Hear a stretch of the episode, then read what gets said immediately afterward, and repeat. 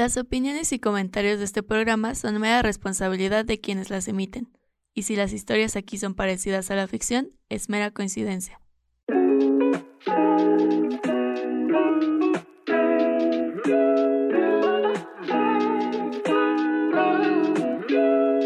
Voy a dejar de hacer todo por estar contigo y al final es como, güey, ni neta. Güey, estoy muy enculada, ¿qué hago? ¿Qué se hace?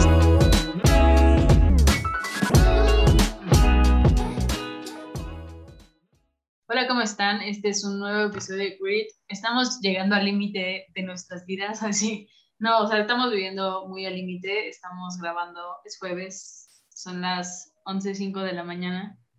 Y este episodio saldrá hoy o mañana, dependiendo de cómo estemos de cargas de trabajo.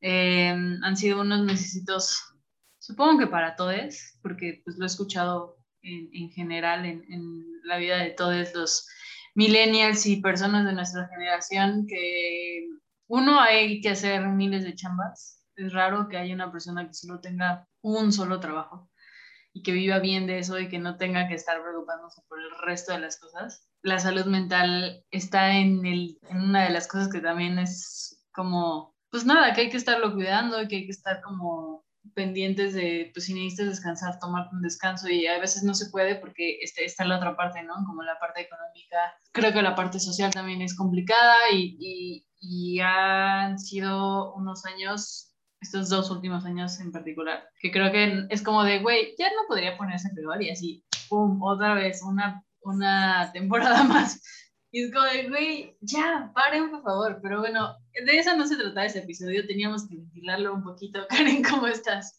Y yo llorando de ya, güey. Suéltame, vida.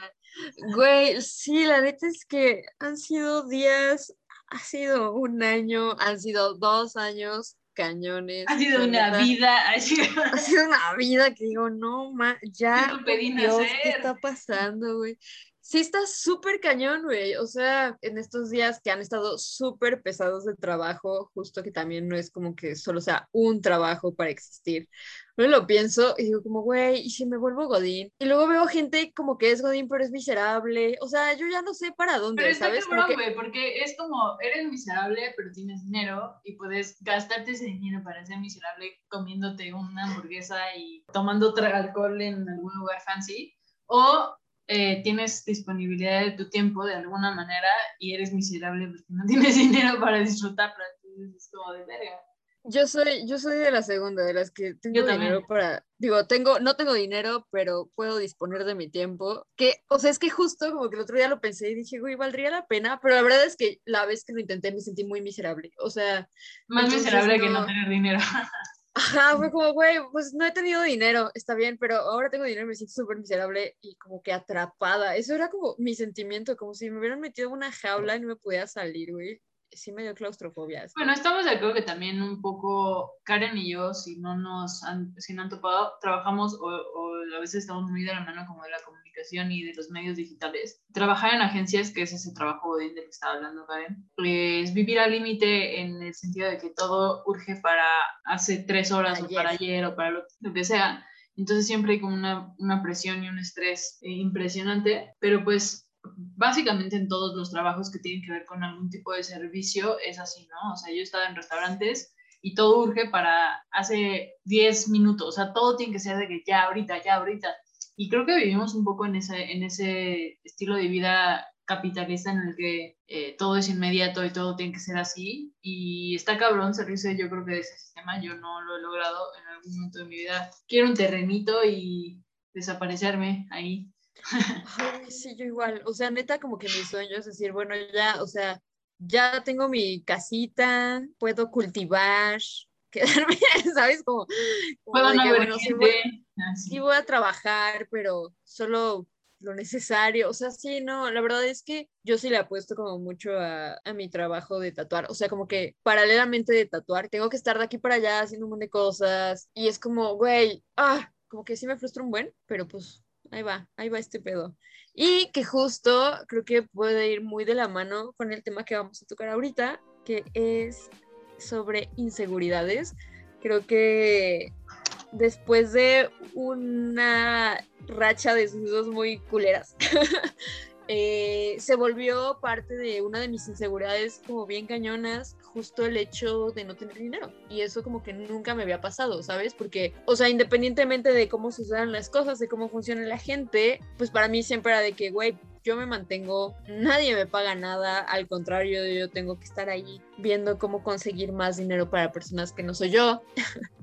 Entonces está, está cañón, está muy cañón porque luego es como, güey, me encantaría hacer y decir y moverme y regalar y bla, bla, bla. Y es como súper frustrante para mí no lograrlo y como que hay una parte como en mi psique que es como, güey, pues es que no estás chido así, o sea, tú no estás chida así. Entonces, sí me causa una inseguridad bien grande de que no tener dinero. Sí, a mí también, o sea, creo que es algo que lo hemos platicado un poco como contexto familiar, nuestros papás siempre han vivido al día, ¿no? O sea, yo desde que me tengo memoria, mi mamá siempre fue de que tenemos tanto dinero para tanto tiempo, este, o de plano no hay dinero y a ver cómo le hacemos y, y, como que siempre ese tema del dinero siempre ha sido como una constante, ¿no?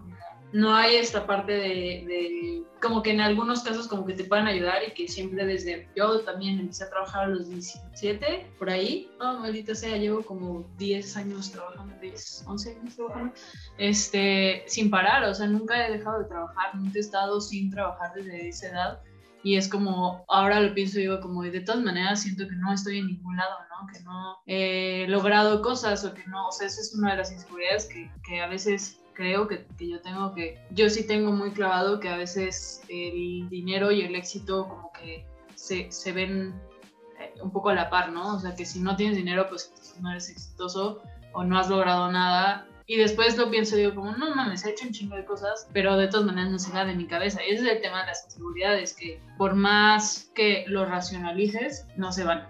O sea, supongo que es un trabajo muy duro y muy largo, como un proceso de de trabajar con esas inseguridades, sobre todo esas creencias como del dinero, ¿no? Que el, dinero, no es que el dinero te haga feliz, pero te quita un poco de preocupaciones, ¿no? O sea, yo, sé que yo me siento eh, un poco más seguro o, que si mi cuenta de banco y no tengo deudas y eso no ha pasado en muchos años, pero que si eso no, no, este, no estuviera, probablemente estaría más tranquila y no estaría buscando una chamba tras otra. O sea, como que se vuelve un, solo estoy viviendo para trabajar y relacionarme con otras personas, como por ejemplo, efectivamente, sí me causa un poco de conflicto que la otra persona esté como, pues nada, que esa parte, ¿no? Como de la ayuda, como de, no, pues no tengo, pero pues no quiero decirte que no tengo para tener el mismo estilo de vida que tú, o, o hasta cuando te regalan cosas, ¿no? A mí me ha pasado que si me regalan cosas, digo, no, así, yo no te puedo regalar lo mismo, yo no puedo hacer eso porque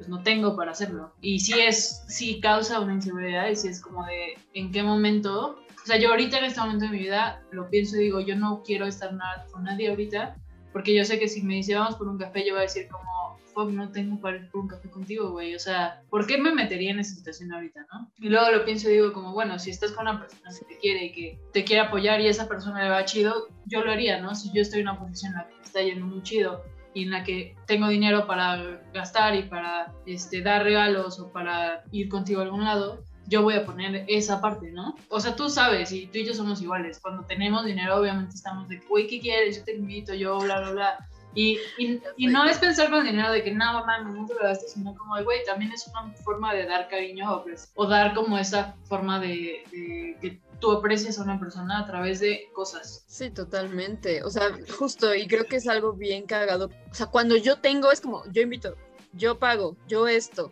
güey, tráetelo, te compro la chingada, pero a mí me cuesta mucho trabajo recibirlo cuando no tengo, porque es como, güey, es que yo no puedo ser recíproca en eso. O sea, creo que el mes pasado fue el mes en el que más me sentí tranquila de que como que pagué mis cuentas, porque, por ejemplo, yo, a mí no me gusta como tener una tarjeta de crédito ni nada, porque es como, güey, a mí me da un terror enorme de verle al banco, porque no puedo pagarlo. No voy a gastar dinero que yo no tenga, pero hay veces que es como, necesito gastar ese dinero, porque ya fue mucho en el que estoy trabajé, y trabajé, y trabajé, y trabajé, y trabajé, y para lo único que me alcanza es para pagar la renta y comer una vez al día. Entonces es como, fuck y que se vienen más inseguridades. No sé, creo que una de mis mayores inseguridades antes de salir del closet era que no me gusta ser femenina. Entonces era como, como que ahorita hay días en los que digo, güey, quiero ser femenina, pero yo ya no sé cómo, pero... Uh, uh, uh, igual. hace poco me pasó que me desperté y dije como, ay, güey, me quiero ver bonita hoy, me quiero poner un vestido, bla, bla, bla, y de repente me vi y fue como, ay, te ves como un niño. como, mm, me lleva. Y me sentí fea todo el día. A mí me pasa un poco lo mismo con el tema como de género. O sea, yo tengo ropa que me gusta, van, o no sé si me gustan todavía, como mucho los, los vestidos y la ropa como muy holgada, pero y, cosas a veces sin, sin, tirantes, pero ahora me veo con esa ropa. Es más, hasta con las playeras, o sea, ya solamente uso de, de cuello y en algún momento todavía tenía una de como de cuello B y, y, me veo y digo como no me gusta cómo me veo porque ya no va tanto con mi cuerpo, pero me gusta la ropa, pero me la pongo y me siento como súper incómoda y como no, no me siento bien, entonces es súper complicado como, o sea, y, eso por ejemplo hace unos no sé, con una de las personas con las que estuve hace no, no tanto tiempo, tal vez un año y medio o algo así, me acuerdo que me decía mucho que por qué me tardaba tanto en vestirme, porque real, si tú ves mi closet siempre, siempre está así, como si hubiera pasado un remolino, pero es que me tardo mucho tiempo en ver qué me va a poner, porque no sé si ese día me va a sentir bien o no para ponerme ese tipo de ropa. Entonces es una inseguridad como muy constante y tiene que ver justo con eso, ¿no? Como como quiero verme de una manera y en mi cabeza lo veo y, y, me lo pongo y digo como me siento insegura de cómo me estoy viendo. Supongo que eso también se refleja. Sí, totalmente. Y sabes que siento que como que la, la pandemia nos dio una aproximación súper diferente a la ropa. A mí, por ejemplo, tiene ya varios años que empecé con esto de, de la idea minimalista, de sí, pues de vivir minimalistamente, independientemente de si tengo dinero o no, creo que se me hizo una concepción muy chida de no tener como cosas acumuladas. Soy una persona que se ha mudado muchísimas veces en su vida, o sea, no tienen ni idea de la cantidad de veces que me he mudado. Hubo años en los que me llegué a mudar tres veces, o sea, sí, como que esa estabilidad de, de una casa también me cuesta mucho trabajo, ¿no? Entonces, lo vi súper práctico porque justo, o sea, si me mudo tanto, ¿para qué estar cargando cosas que ya ni uso, que nada más están ahí, ahí como en un mueble, que nunca reviso, que, o sea, sí es como, ah, pues sí está muy bonito, pero nunca lo uso. Entonces, sí me di como a la tarea de decir, güey, antes que hay ropa que sí está muy chida, pero nunca la uso. No me gusta cómo me veo y solo la tengo ahí pensando que la voy a ocupar en algún momento. Entonces sí reduje demasiado mi closet. Creo que nunca he sido una persona que ha tenido tanta ropa, pero, pero sí lo reduje un buen. Pero hay momentos en los que, o sea, funcionaba cuando no veía a nadie porque era como, güey, sí, te ves cabrón y así. Y había otro día en el que estaba todo el día en pijama y no necesitaba. Pero de repente fue como, güey, todo el tiempo te ves igual, ¿sabes? Entonces es como, oh, me lleva el demonio porque no quiero comprar más ropa que no necesito, pero al mismo tiempo es como de, güey, me gustaría tener cosas distintas. Sí es como de que, fuck, ¿cómo balanceo esa inseguridad que me está causando el cómo me estoy viendo con mi idea de real no tener más de lo necesario? Porque sí lo veo como súper torpe. Entonces, sí llegué como a esta parte en la que ahora que, o sea, si adquiero como alguna prenda o así, busco en Pinterest outfits para, por ejemplo, tengo un beanie que me regaló mi novia, que es como un beanie terracota que me encantó, es como outfits para usar un beanie terracota. Y literal, así, literal con esas palabras, y me aparece y es como, ok, tengo una playera que se ve así, tengo una chamarra que se ve así, y lo voy mezclando pero todavía queda esa parte en la que digo, fuck, hay días en los que me gusta verme femenina y no sé cómo lograr.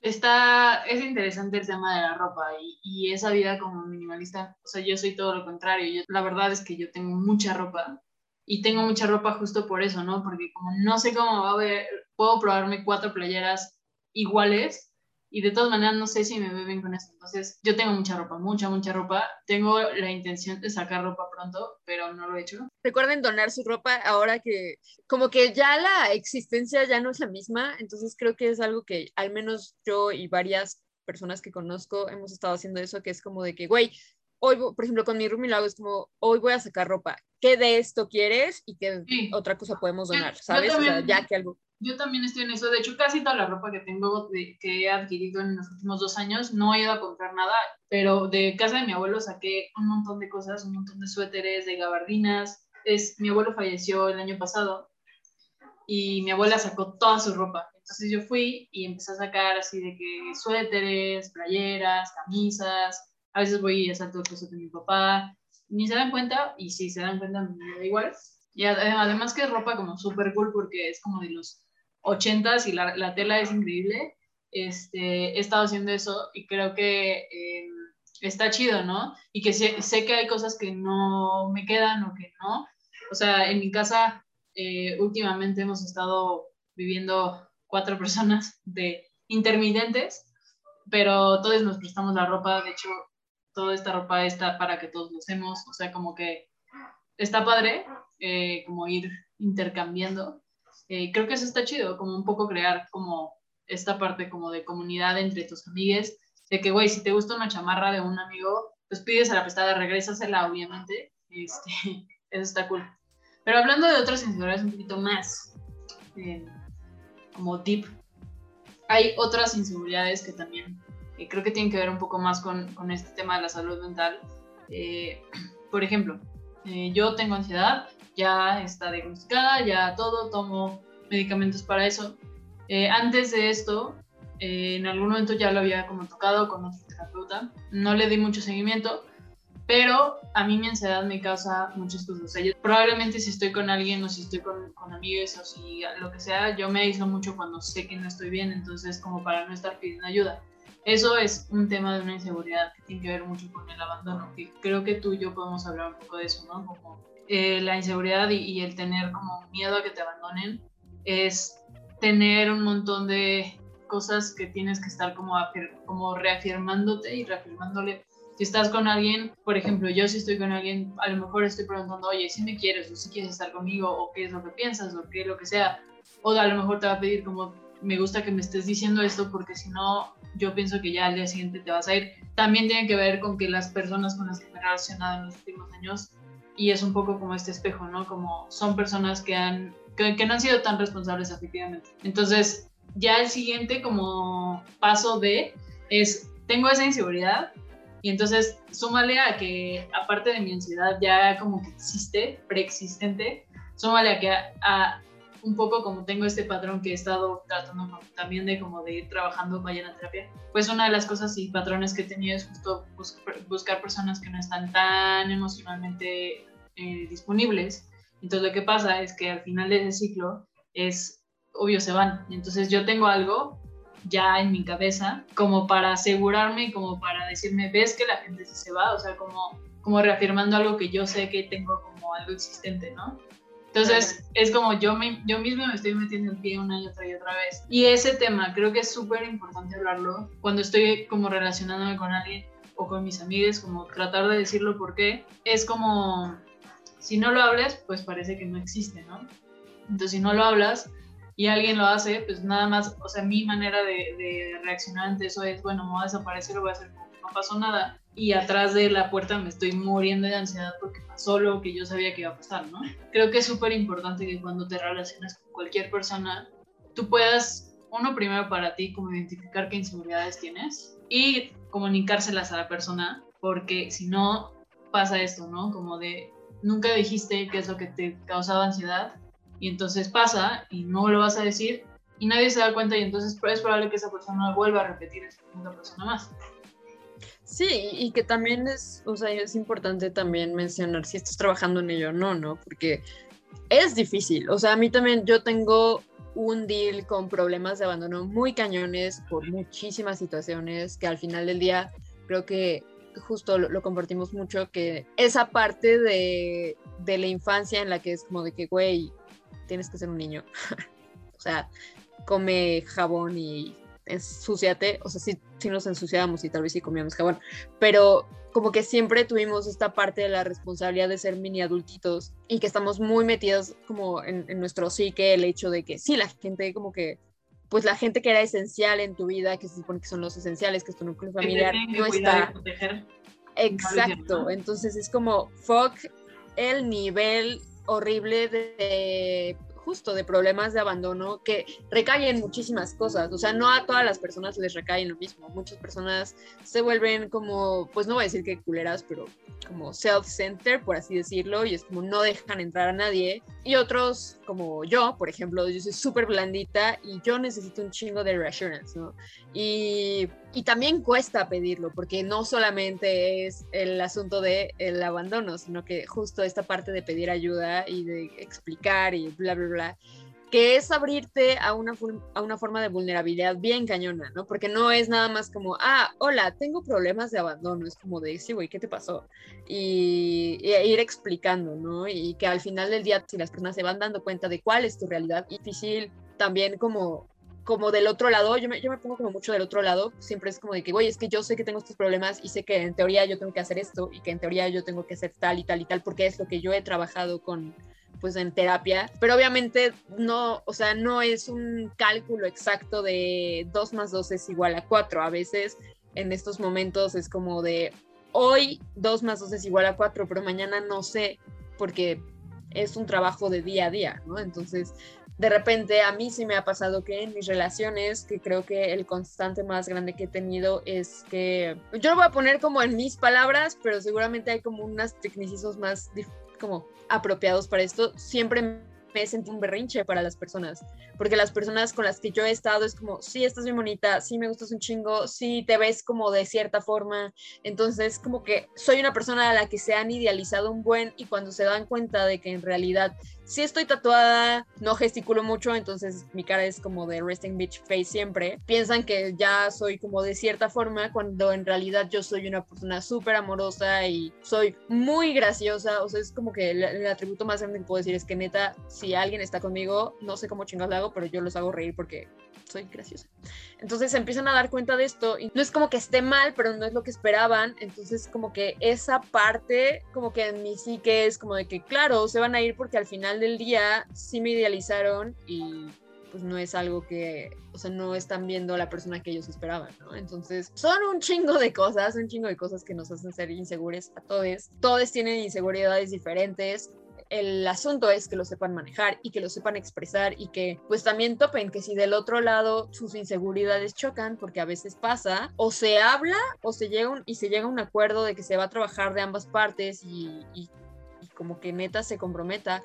O también se dice como, ¿sabes qué? Por responsabilidad afectiva no puedo con esto, porque va a terminar mal. Y está bien. Claro, o sea, pero, pero tiene que ver mucho con conocerte, ¿no? Hablando de otras inseguridades, siento que es importante también comunicar las cosas a tal grado que el pedir ayuda no sea, o sea, yo por ejemplo no siento que pedir ayuda a veces es como de no, güey, te voy a incomodar y para qué, para qué incomodarte, obviamente tiene que ver todo con los traumas de la vida, pero siento que una de las cosas que tampoco está chido hacer es que tus inseguridades hagan que la otra persona también la pase mal.